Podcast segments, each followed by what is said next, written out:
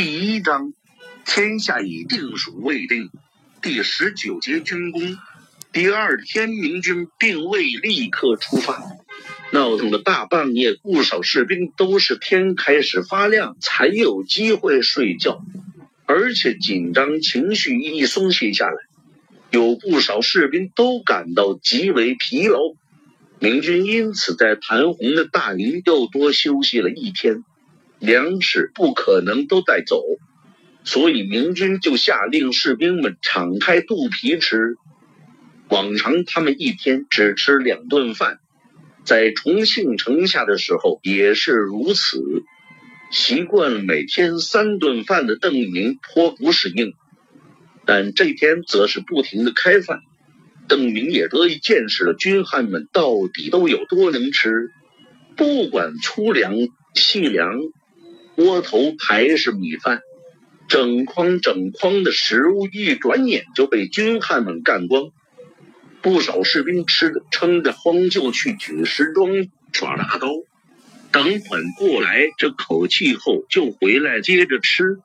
看到边上数百俘虏凄惨的样子，邓明又忍不住心软，说服明军军官同意给他们吃晚饭。无论如何。如果想要一个合格的士兵，那每天就需要给这个人补充三千大卡的热量，否则就顶多得到一个夫子。而如果不给人吃饭，那就连一个合格的夫子也得不到。本来明军军官计划等军队开拔后，再给这些人半饥半饱的吃上一顿，但邓明坚持说必须要事先吃。而且给人吃饱，才能充分发挥这些俘虏的搬运能力。既然邓明信誓旦旦地说这是他从书上看来的，其他军官也只好接受这个理由。第三天一早，两千五百明军和谭红的交战，明军损失极小，负伤一般也都是轻伤，分队出发，向下游方向前进。谭红大营里的辎重和行动不便的伤病人，一起被装上船，或是临时打造的一些木排随军前进。那些塞不下的东西以及铠甲，就由俘虏来背负。士兵们只需要携带自己的武器。见行军时大家都显得轻松愉快，邓明趁机又宣扬了一下优待俘虏政策。就是每天至少给吃一顿饭，不过前路比邓明想象的更难走。很快，沿岸的道路就消失不见，河岸也变成陡峭的悬崖，士兵们只能保持很窄的纵队，沿着山间小道蜿蜒前进。这些道路都是附近居民走出来的，非常崎岖，而且时断时续。明军的前锋士兵披荆斩棘，把隐隐约约存在的道路扩充，或是从本没有路的山间寻找，开发出一条可供大军通航的道路来。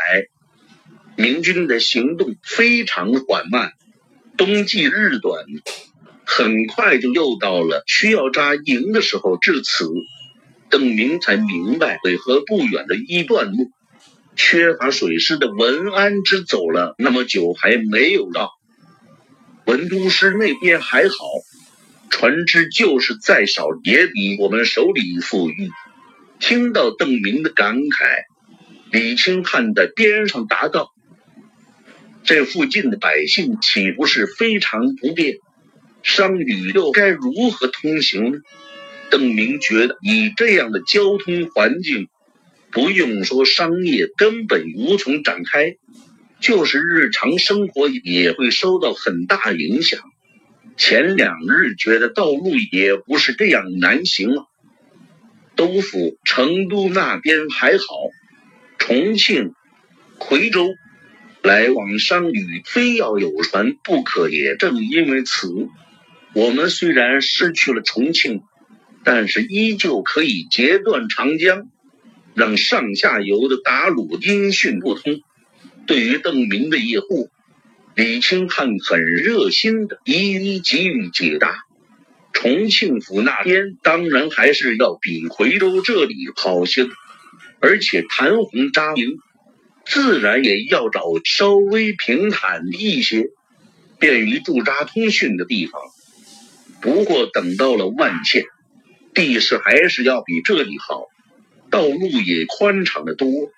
李兴汉告诉邓明，这因为是冬天，所以道路已经算是很好走的。要是夏天植物茂密的时候，数千士兵在山地上迅速通行几乎是完全不可能的。就是巧踩的小路也会被植物完全覆盖起来。那时如果想在夔州迅速移动大军，必须要有足够的船只。明军向东前进的路上。少看偶尔回来报告，发现些谭红部溃兵的踪迹。那天逃散的上千谭红士兵，有不少也向东前进，经受不住凛冽的寒风。这些溃兵就不管不顾的生火取暖，暴露行踪固然危险，但不生火明显是死路一条。不少明军军官见状，都跃跃欲试，想攻打这些溃不成军的敌人，但是无一例外都被邓明阻止了。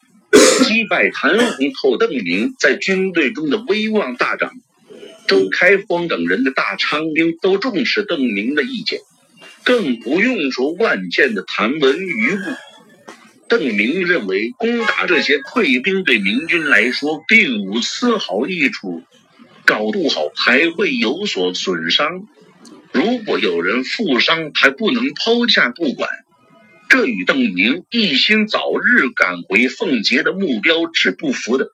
邓明把这个理由解释给了大家听，而且他觉得在这种山区里作战，就算比对方兵力强大很多。但如果不熟悉地形，被伏击也是很正常的事。空有强大的兵力，也难以增援。因此，本着多一事不如少一事的原则，邓明也坚决不同意追踪这些溃兵的踪迹。不过，邓明不解释还好，解释之后，军官心里都微微有些失望。谭红这些退兵的状态，比几天前这支明军的状态还要糟糕百倍。不少军官，比如周开荒，就觉得这是个难得的锻炼军队的好机会，可以让军官和士兵彼此之间更加熟悉，而且还可以鼓舞士气。至于可能付出的伤亡，则是不可避免的代价。至于邓明的第二个理由。更让大家觉得有些畏敌如虎，又不是要学谭红全军出击，只是让一些小部队驱逐追杀一下大军周围的丧家之犬，又能有什么危险？能耽搁多少时间？邓先生，我们很快就会到万县了，今晚开一个军例吧。在士兵扎营的时候。周开荒步履匆匆的来找邓明，没有部下的赵天霸一路上依旧是邓明的贴身保镖。周开荒对邓明说完后，就招呼赵天霸道：“赵兄也来一起谋划谋划，开军议干什么？”邓明有些奇怪的问道：“你们打算攻打万县了？”正是。此前明军已经发现谭红北岸大营也溃散了，这倒不奇怪。那里没有什么辎重，又没有得力的军官。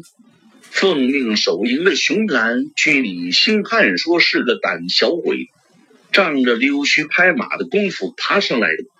因此，李兴汉等万县兵就计划去家乡看看，如果有机可乘，就攻下城池。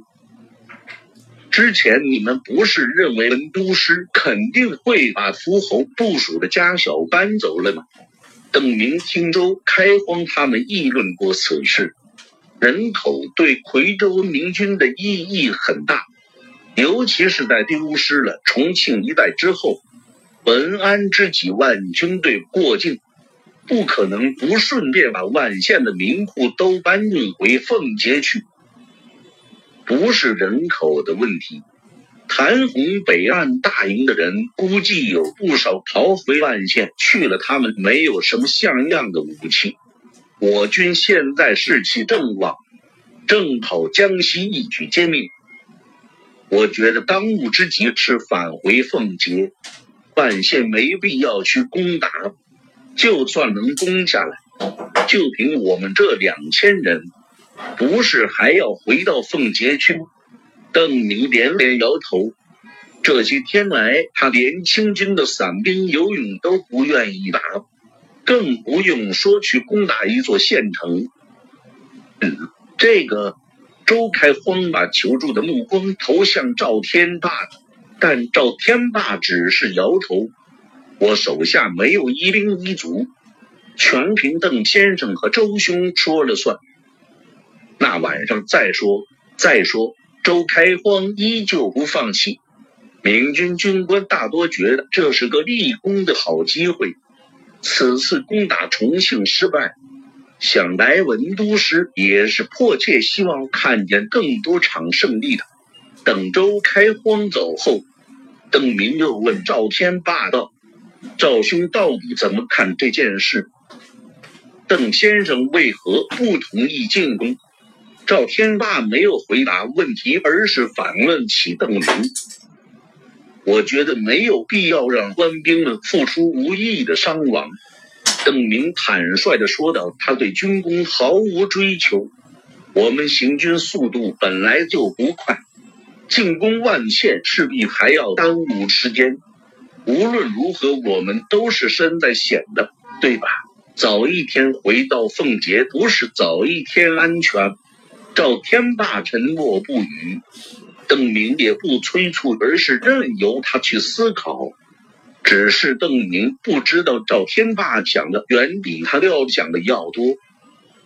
三太子取得胜利之后，本是众人拥戴，至少这两千多人对他已经是心服口服。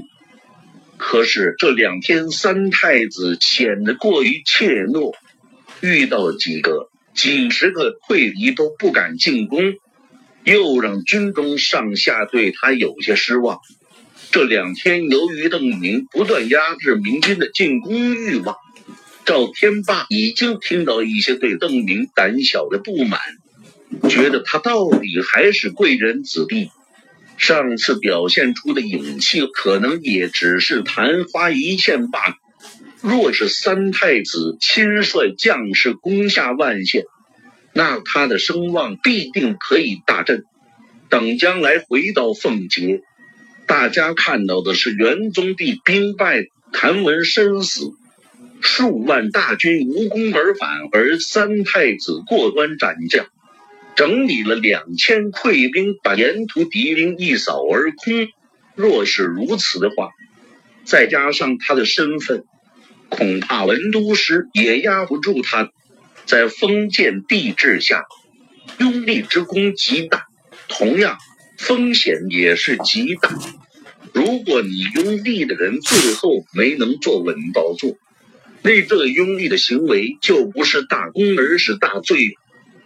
赵天霸又瞄了邓明一眼，心想：三太子和晋王毫无交情。万一取代了当今天子的话，嗯，别看现在很好说话，但将来迟早会记起晋王拥立当今天子的仇，会觉得晋王帮别人抢他们家的天下。以我之见，赵天霸心中已经有了负担，就对邓明说道：“邓先生的持重还是没错的。”但是过万县不入，下面的人恐怕心里着急。毕竟谁也不敢说文都师一定把大家的家小都搬走了。赵兄的意思到底是什么？邓明觉得有点奇怪。在他印象里，赵天霸说话不是这样拐来拐去的。让周千总或者李谦总带些人去瞅瞅。若是无机可乘就算了，要是一座空城或者根本就没有几个兵把守，那不妨进城去看看，说不定还可以收集一些辎重一并带走。为了说不定的事，耽误行军的时间，邓明依旧有些迟疑。邓先生没有打过很多场仗？赵天霸发声问道。当然没有，就是前一场邓明参加的战斗，也不全是他制定的计划。听到赵天霸的话，邓明脸上微微一红，暗骂自己太不知天高地厚，郑重其事的对赵天霸一拱手。赵兄责备的是我太狂妄了，军中要务还是要听赵兄你们的。邓先生谦虚，赵天霸心里有点不好意思。不过，事关晋王还有西营众多将士的前程安危，他已经打定了主意。按照这个时代的惯例，对无法防守的城池，一般都会进行破坏。赵天霸估计文安之退兵的时候，对万县也进行了相当程度的破坏。一群下破胆的溃兵守着所遭到破坏还有粮草的城池，赵天霸觉得攻下来不是什么难事，只要邓明不去，那就对他提高威望没有帮助，而且若是轻松拿下，还可以让大家看清他的懦弱。邓先生身份尊贵，若是亲身去万县。众人恐怕会为邓先生之命是从，这对行军作战也有些不利。赵天霸决定冒一下险。根据他的印象，邓明目前还不是个心计深重的家伙，而且脾气也不错。去万县侦查的时候，先生不妨就留守后面。邓明听得脸上又是一红。他明白对方是暗示自己不要去瞎指挥，也不要过分施加影响给军队，免得干扰一线军官做出正确的判断。赵兄金玉良言，我受教不敢，不敢。我说话比较直接粗鲁，邓先生不怪就好。当夜军力最后确定。要对万县进行侦查，如果有机可乘，就攻下其中的敌兵。邓明虽然不支持，但是也听取赵天霸的意见，没有坚持。此外，虽然赵天霸没说，但是其他军官有人提到万县的城防可能已经被破坏，建议邓明亲眼去看看，以做出最后的决定。如果决定进攻，不妨亲自指挥这场难度可能很小的战斗。但邓明坚拒了这个提议，让有经验的明军军官去做临场判断。他情愿与辎重待在后方。提议的人就是一个和战胜之夜有幸和邓明握手的人。见邓明如此表现，不少人心里确实颇为失望。不过，大家转念一想，这个其实也是情理之中，岂有让宗室亲临前线的道理？上次邓明的表现本来就是不寻常的，既然确定了战略，明军就停下来做一些预备工作，挑选军官士兵，编组成几个分队，还为了以防万一，打造了一些简单的工程器械。重庆。新津侯丁拜生死不知，得知谭红被一群溃兵击败的消息后，王明德和谭毅都大吃一惊。有些谭红的溃兵乘船赶到重庆，向他们汇报了自己所知的前因后果。韩世子王明德颇有些疑惑地望着谭毅，此人何时随军的？谭毅也一个劲的摇头，事先确实不知，一连问过几个人，有人还把谭世子给谭红珠子一事禀告给王明德和谭毅，见众人都说的有鼻子有眼的，这两人也半信半疑。新金侯也不是没见过世面。谭毅和王明德很快听明白，谭红是中了对方的诱敌之计。不过，能让谭红这样的老将空营而出的诱饵，不敢说十足，也有七八成是真的。谭毅此时有些后悔杀谭文杀的太快了。若是宗室子弟来到重庆军前，就算是偷偷来的。多半也会知会谭文一声。若是当时知道有这么个大鱼在谭文或是元宗帝营中，他也不会轻易放过。虽说不知真假，但有可能是真的。王明德做出了这样的判断，便不是真的，也不能放过这支溃军。谭毅冷冷的说道。能够在溃败之后重新整顿成军，怎么也是谭文和元宗帝手下的精锐。若是让他们安然逃回奉节，将来依旧是朝廷的心腹大患。谭侯想要追击他们，王明德的眼睛眯了起来。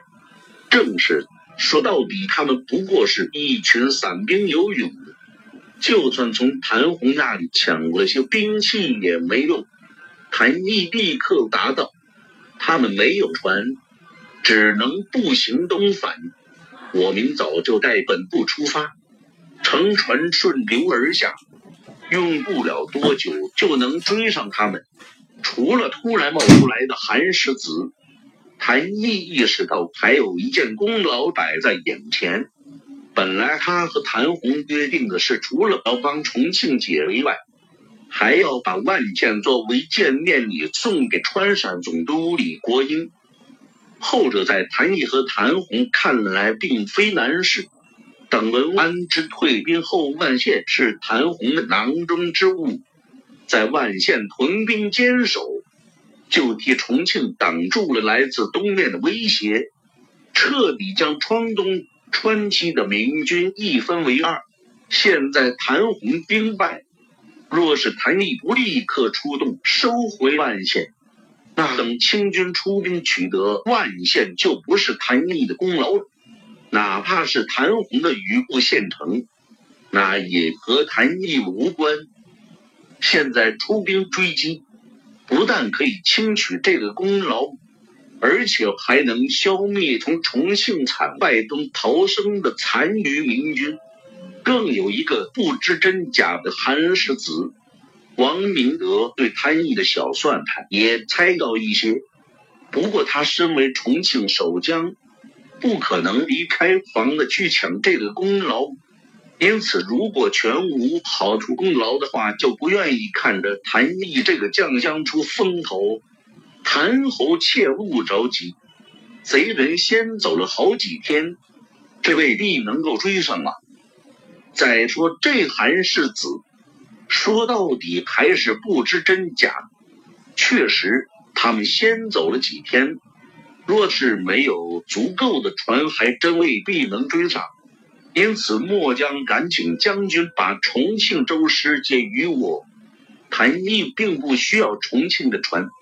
他的军队就是坐船来，还缴过了谭文的一些，这只是他分功劳给王明德的借口。若是有了王将军的协助，定能追上贼人。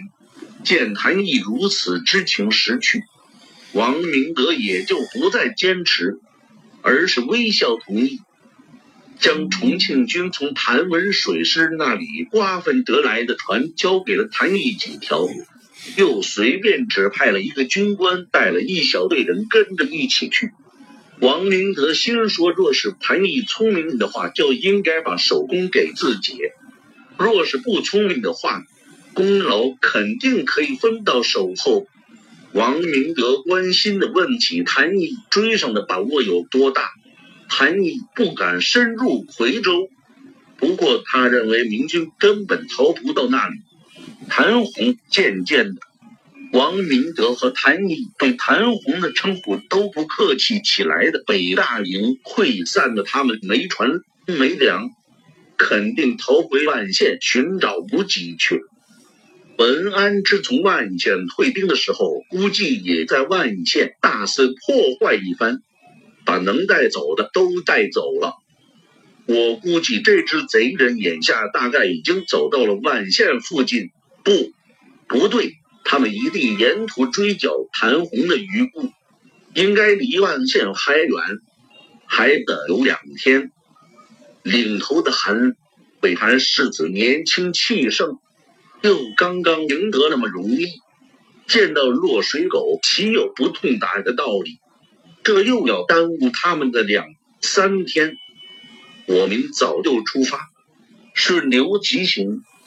他们在万县还没做热板凳我的五千大军就能赶到杀他们一个措手不及。